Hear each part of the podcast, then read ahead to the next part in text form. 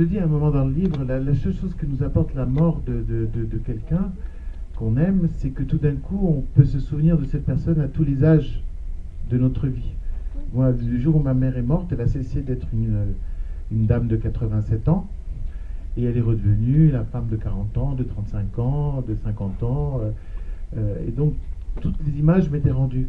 Alors qu'avant, quand j'étais, je, devais penser à elle, je pensais à elle maintenant, au présent.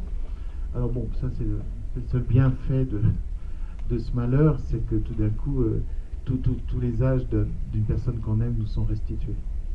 Alors, ce, titre est assez à la fois évident et énigmatique, oui. puisque effectivement c'est un, amour perdu, mais à chaque page c'est un amour retrouvé, des amours retrouvés.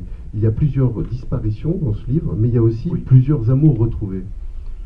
Oui, mais je pense que euh, j'ai appelé ça journal d'un amour perdu. J'aurais pu appeler ça journal d'un amour éperdu aussi. Ça aurait été juste dans les deux cas, pour, pour elle comme pour moi. Ou j'aurais. Voilà. constitué de ça. Et que quand on en a reçu, on sait le rendre. Et quand on n'en a pas reçu, on rompt la chaîne et on sait l'inventer et le donner aux autres. Mais, mais voilà, donc il n'y a pas d'amour perdu. Il y a de l'amour qui manque, mais il n'y a pas d'amour perdu. Même des amours qu'on pensait totalement perdus, on arrive à les retrouver. Vous pensez à quoi? Ah bah c'est ce que vous racontez dans le livre, l'amour paternel. Oui.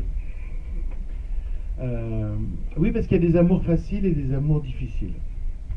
Euh, je ne sais pas ce que vous avez comme mère et comme père, mais parce que c'est deux choses, un père et une mère, c'est une fonction et une personne. Euh, une mère, c'est une fonction, la fonction de la mère, et une personne. La personne qui joue, cette, qui, qui, à qui était échoua ce rôle. Euh, pareil pour le père. Et euh, moi, j'ai une chance folle, c'est que la personne à qui a échu le rôle de ma mère, et qui m'a mise au monde, était une personne merveilleuse. Donc de toute façon, c'est quelqu'un que j'aurais aimé même si ça n'avait pas été ma mère. Et d'ailleurs, ce que je dis dans le livre, c'est que dans les mois qui suivent sa disparition, ce n'est pas une mère qui me manque, c'est elle. C'est cette personne. Après, je découvre que oui, aussi, il me manque une mère. Que ça y est, je ne suis plus l'enfant de personne, que je suis seul devant la mort, etc., etc. Donc je découvre aussi que je n'ai plus de mère. Mais d'abord, ce qui me manque, c'est une personne. Euh, donc c'est, voilà. Et alors, on n'a pas tous la chance d'avoir euh, une personne merveilleuse qui joue le rôle du père ou de la mère. Et en tout cas, moi, j'ai eu mon père était quelqu'un de très très bien, mais c'était peut-être pas la personne avec qui je pouvais m'entendre le plus facilement. Et vice versa. moi, je jouais le rôle de son fils, mais bon, peut-être qu'il aurait, il serait mieux entendu avec un fils différent. Et donc, on s'est beaucoup aimé, mais c'était difficile. Et donc, le livre raconte ça aussi. L'amour n'est pas toujours facile. Parfois, il y a des amours de volonté. Moi, j'avais décidé de l'aimer, mais ça, ne me venait pas spontanément comme ça me venait pour ma mère. Je faisais aucun effort pour, euh, pour, euh, pour aimer ma mère. Donc voilà. Donc je, raconte tout ça qu'on connaît tous. Hein, euh, et, c'est aussi un chemin vers le, vers le père, oui. Parce qu'une fois que ma mère est partie, je, voilà, j'attendais la, j'attendais un secret depuis toujours. J'attendais la révélation d'un secret. Et qu'elle est partie sans me donner ce secret. Et donc le livre raconte aussi toute ma recherche du secret d'où je serai, d'où je viendrai. Et ça, évidemment, on n'en parle pas puisque c'est le, secret pour le lecteur. Oui. Aussi. Euh, c'est pas facile d'aimer des Lyonnais et des Lyonnaises. Euh, donc euh, voilà, mais évidemment, les gens qui aiment, ils ne s'arrêtent pas à ça. La première phrase du livre renvoie à l'étranger de Camus. J'imagine que vous y avez pensé euh, quand, elle est sortie de votre plume Non. Pas du tout? Non. Mais tout le monde veut croire que oui. non, c'est vraiment. En fait, c'est la phrase que j'ai dû lire à mes amis du, prix Goncourt ce jour-là, puisque le lendemain, je devais être à l'Académie Goncourt. Et euh, je, leur ai écrit un mot en disant Ma mère est morte ce matin et c'est la première fois qu'elle me fait de la peine. C'est tout ce que j'ai dit. Je ne serai pas avec euh, parce que j'avais pas le courage. Et, euh, et puis cette phrase, elle, résumait tellement toute notre relation, puisqu'elle m'avait jamais fait de la peine, sauf le jour où elle est morte, quoi. Donc euh, je l'ai mise, puis après évidemment j'ai vu le rapport à Camus, même le rapport à Proust, si vous voulez faire de la méta-littérature, voilà, de la méta-critique bien sûr, mais, mais c'est une phrase qui m'est venue spontanément. parce qu'elle résumait notre relation. Et vous n'aviez, enfin, vous n'aviez jamais verbalisé votre relation, enfin verbalisé, s'entend, mais vous n'aviez jamais écrit sur votre mère ou tenté d'écrire Jamais. C'était tellement évident. Et souvent, elle, me, disait, dis donc, les parents dans tes livres, qu'est-ce qu'ils prennent? Mm. Parce que c'est vrai que souvent, euh, c'est souvent d'autres personnes qui sont les bons parents que les vrais parents de sang. Enfin, dans Oscar et la Dame Rose, c'est la Dame Rose puisque les parents d'Oscar. Dans Monsieur Ibrahim et les fleurs du Coran, c'est Monsieur Ibrahim, le, père, lui, il est totalement dépressif. Donc, euh, mes parents ont parfois été inquiets de, voir ce que j'écrivais, mais je leur disais, il n'y a pas d'explication, c'est l'imaginaire, c'est comme ça. Et puis c'est tout, j'ai cette idée que chacun peut, peut être un, père ou une mère, y compris pour des enfants qui ne sont pas de, son sang. Je veux dire, c'est tout ce que les hommes et les femmes peuvent s'apporter euh, les uns aux autres. Donc euh, pour moi, ça va au-delà du, du, sang et, de la génétique. Euh, et votre question, c'était? Vous n'aviez jamais écrit non. directement Non. si, j'avais un tout petit portrait de ma mère dans l'enfant de Noé parce que l'enfant Noé raconte l'éblouissement qu'il a d'être avec sa mère, mais il, la perd très tôt. Et là, euh, oui, c'est les seules fois. Je veux revenir à une chose que vous avez dite tout à l'heure, en reprenant aussi une des phrases que vous citez dans votre livre, qui est les, les chats ne font pas, euh, enfin les, chiens ne font pas des chats. Les chiens ne font pas des chats. Euh, vous parliez de cette armoire que vous avez avec vos carnets, votre journal intime. Mm. Votre mère avait des carnets, oui, et votre mère avait aussi une armoire, mais à l'intérieur, il y avait autre chose. Il y avait des classiques. Oui, on est une, on est une famille armoire secrète. Euh, oui, moi, j'ai, euh, dans, dans, les cadeaux que, que m'a fait ma mère, et je pense que nos vies, elles sont construites sur des grandes émotions. Et euh, et, on vit sa propre vie si on, est fidèle à ses grandes émotions et si on construit sa vie sur ces grandes émotions comme un pont est construit sur des piliers. Moi, ma vie est construite sur des grandes émotions. La plupart m'ont été offertes par ma mère. Pas toutes, mais la plupart. Donc le théâtre, la première fois au théâtre, la littérature, le goût des voyages, etc. Et euh, effectivement, pas loin d'ici, au Célestin, pour la, euh, je, je, suis allé pour la première fois au théâtre. Et euh, d'ailleurs, j'ai été joué à peu près dans tous les théâtres du monde sauf au Célestin, mais bon, passons. Euh, un message à Claudia Stavisky. Oui, non, bah, ça, fait longtemps qu'elle est sourde à ça. Euh, on va attendre le suivant. Euh, non, mais c'est quand même, quand même incroyable. C'est hallucinant quand même. Des, milliers de théâtres dans le monde qui me jouent, jamais au Célestin. L'une des prophètes en son pays. Hein. Ben voilà. et Qu'est-ce que je voulais dire Ça, ça m'a énervé, attendez. Euh, oui, alors non. Première émotion La première émotion, ça, c'était pas un énervement. Euh, c'est, oui, c'est Célestin, c'est, Jean Marais qui joue Cyrano de Bergerac. Euh, et, voilà, moi, je, c'est un émerveillement total. Et en sortant, ma, ma, mère qui nous attendait, parce qu'en fait, elle n'avait pas pu se payer une troisième place. Euh, et avait préféré se sacrifier alors que c'était elle qui était amoureuse de Jean Marais, c'était pas ma soeur ni moi, euh, pour, qu'on voit, pour qu'on voit Jean Marais, qu'on voit euh, Cyrano Bergerac. Et en sortant, je lui ai dit, oh, je vais faire ça plus tard. J'étais emballé, je lui ai dit, je vais faire ça plus tard. Elle me dit, tu veux faire quoi? Et je lui ai dit, je vais être le monsieur qui fait pleurer tout le monde. Mais il paraît que j'en sortais une par jour, comme ça. Hein. Alors, bon, elle aurait dit, tu veux être acteur comme Jean Marais? Je lui ai dit, non. Je regarde la fiche, j'ai dit, je veux faire Edmond Rostand.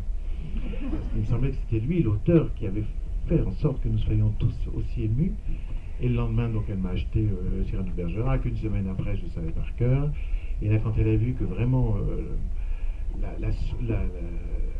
la, plante euh, s'incrustait dans, mon humus, elle m'a dit alors si tu aimes le théâtre, je vais te donner accès à mon armoire secrète. Et elle m'a emmené dans une pièce de la maison. Elle a ouvert une armoire et euh, il y avait tous les petits classiques du théâtre qu'elle avait en fascicule, qu'elle collectionnait depuis l'âge de, 15 ans.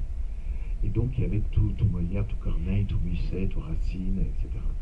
Et donc, j'ai lu ça dès l'âge de 11 ans.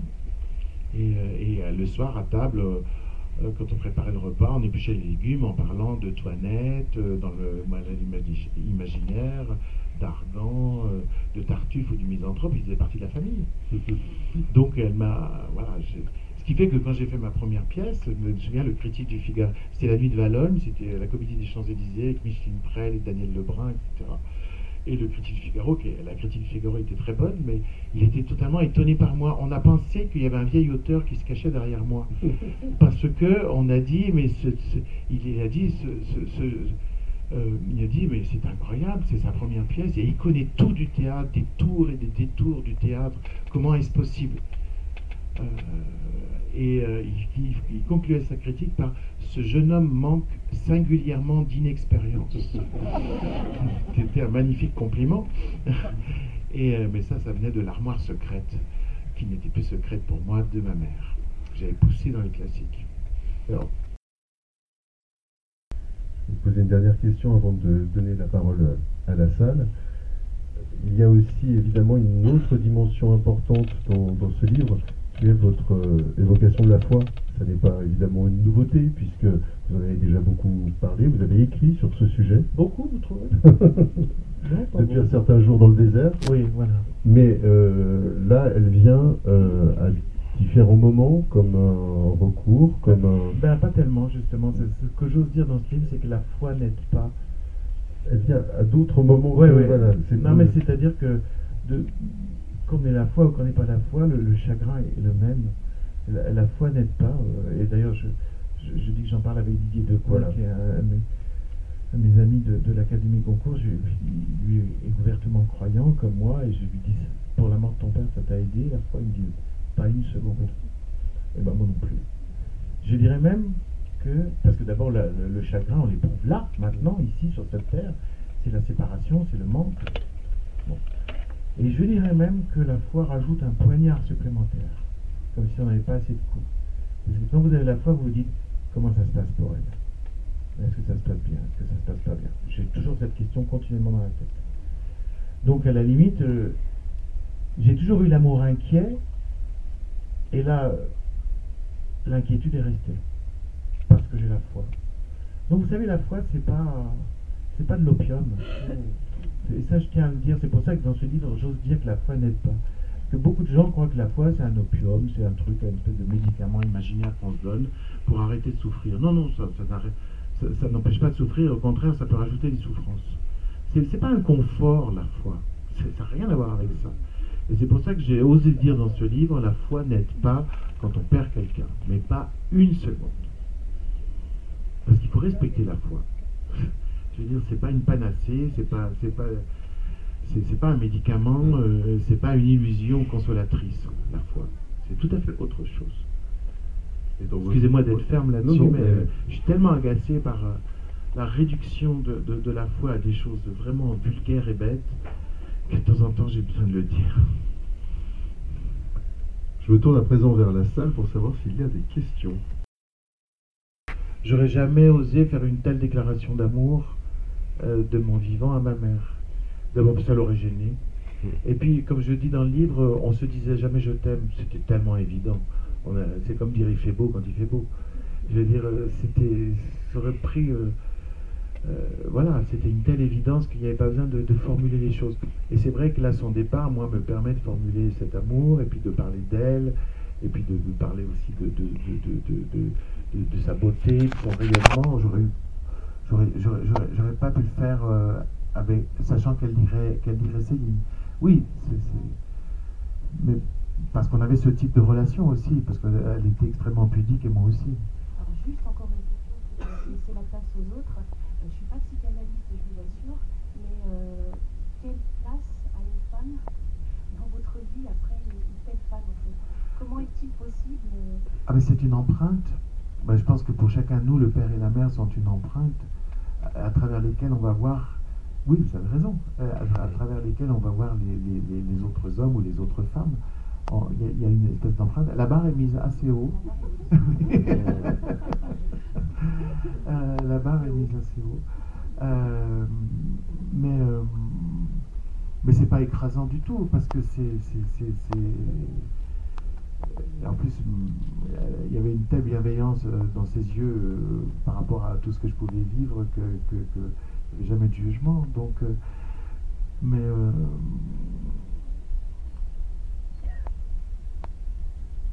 Mais, mais, mais, qu'est-ce que c'est bon d'avoir un soleil comme ça dès le départ, plutôt que de partir dans l'obscurité et de chercher le soleil? C'est quand même plus facile. a d'autres questions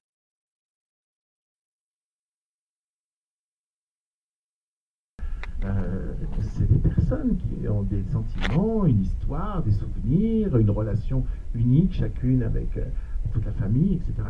Donc euh, voilà. Et en plus, je trouve que même l'amour qu'on dépose pour un chien nous laisse très désarmés, parce que c'est un amour tellement pur.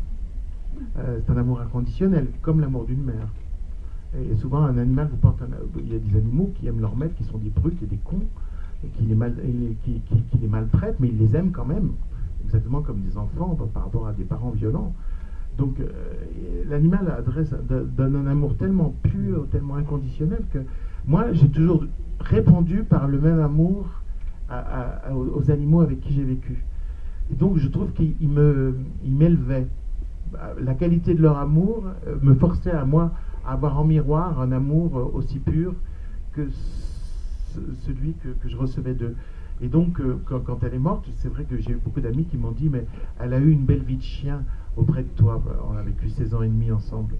Mais j'ai répondu, mais non, c'est moi qui ai eu une belle vie d'homme euh, auprès d'elle, parce qu'elle m'a élevé euh, moralement, humainement.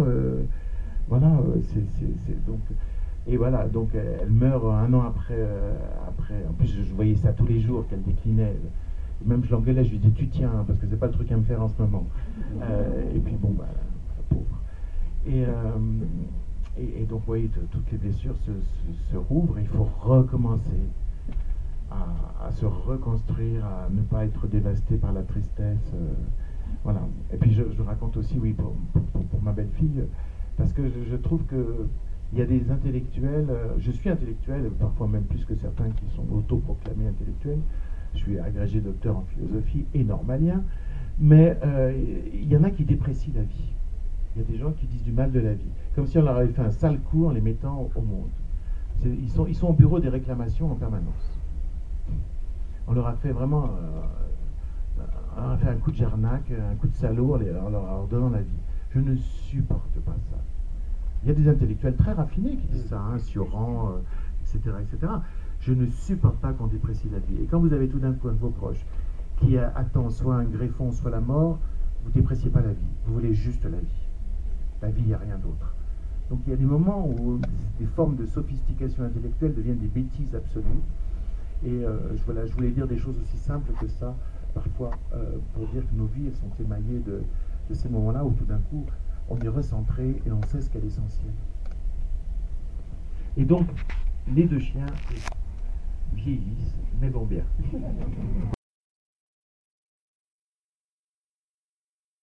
Ça veut dire qu'il faut savoir intégrer dans la trame de son existence aussi bien la tristesse que la joie. Et euh, ce que j'évoquais tout à l'heure, quand, on parlait de Lyon, je disais que Lyon, Lyon d'abord, euh, après la mort de ma mère, pour moi, Lyon est vide, parce qu'elle n'y est plus. Donc, Lyon, je, je ne vois qu'est-ce qu'il n'y a pas. Ça s'appelle la tristesse, être en rapport avec le manque. On est triste parce qu'il nous manque quelque chose.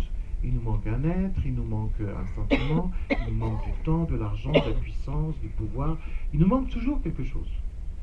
Alors si on regarde sa vie uniquement sur le mode du manque, elle est triste, bien sûr. Mais la même vie, la même vie, vous la regardez sous, non pas le, regard du manque, mais le regard du plein. C'est ça la joie. La joie, c'est le rapport au plein. Tout d'un coup, la même vie, vous la regardez sous l'angle de la joie. D'abord, vous vous réjouissez d'exister. Parce que souvent, quand même, il y a beaucoup de gens qui oublient que. Euh, ils pleurent la mort des autres, mais ils oublient qu'ils sont en train d'exister, que les autres existent, d'ailleurs, les vivants. Euh, je veux dire, donc, si, on pleure la mort, il faut, se, il, faut, se réjouir de la vie. Donc, il faut se réjouir. Donc, la, joie, c'est le rapport au plein, c'est-à-dire le fait d'être doit provoquer la joie. Et ensuite, se contenter de ce qu'on a. Et non pas rêver toujours aussi euh, de, plus, parce qu'on peut toujours avoir plus. Et, donc, cette espèce de sagesse de la joie, parce que la joie, c'est une sagesse. La joie, c'est pas un truc de fou qui vous tombe dessus. La joie, c'est pas irrationnel. La joie, c'est une sagesse profonde. C'est se contenter d'être et d'avoir ce qu'on a. Et se réjouir d'être et se réjouir d'avoir ce qu'on a. D'être en relation avec tel ou tel être, euh, d'avoir telle amitié, tel amour, etc. etc. Donc c'est vraiment la sagesse, la joie. Et, là, je pense qu'on a du pouvoir sur, sa vie. Et, quand je disais que Lyon était vide, c'est parce que je ne voyais que dans Lyon euh, ce qu'il n'y avait plus, c'est-à-dire elle. Maintenant, euh, je, regarde Lyon et je vois ce que voit tout le monde et mille, mille autres choses qui sont mes souvenirs, qui sont le miel qui enrichit euh, tout ça. Et, donc, oui, la tristesse est là, mais je cultive la joie. Parce que bien sûr, certaines tristesses sont irrémédiables. Elles ne partent jamais. Je pense qu'il y a ici dans cette salle des gens qui ont perdu des êtres chers depuis très longtemps, et la tristesse n'est jamais partie. Mais elle ne doit pas pour autant occulter la joie, et il faut arriver à, équilibrer, je dirais, la tristesse et la joie. Donc il n'y a pas de bonheur ultime, mais le bonheur, oui, est toujours possible. Euh, et, ça dépend en grande partie de nous. Autant la mort des autres ou la présence des autres ne dépend pas de nous, mais le rapport que nous avons, nous entretenons avec les autres ou avec le départ des autres, ça, dépend de nous. Dans le livre, je dis les, les morts sont les vivants qui nous ont fait, mais ils seront les morts que nous en ferons. C'est-à-dire, on peut aussi les porter en nous comme des, forces de vie. Moi, par exemple, depuis que ma mère est partie, je, revivifie tout ce qu'elle a déposé en moi, toutes les forces de vie qu'elle a déposées en moi. Ces, grands amours du théâtre, de la littérature, des voyages, ce, regard bienveillant sur les autres. J'active ça en moi depuis qu'elle est partie, parce que c'est d'abord une manière de la faire vivre en moi et de la faire vivre et de cultiver justement, d'être fidèle au fond, parce que c'est une forme de fidélité et sage, c'est-à-dire être du côté de la joie et pas du côté de la tristesse. Merci pour votre question.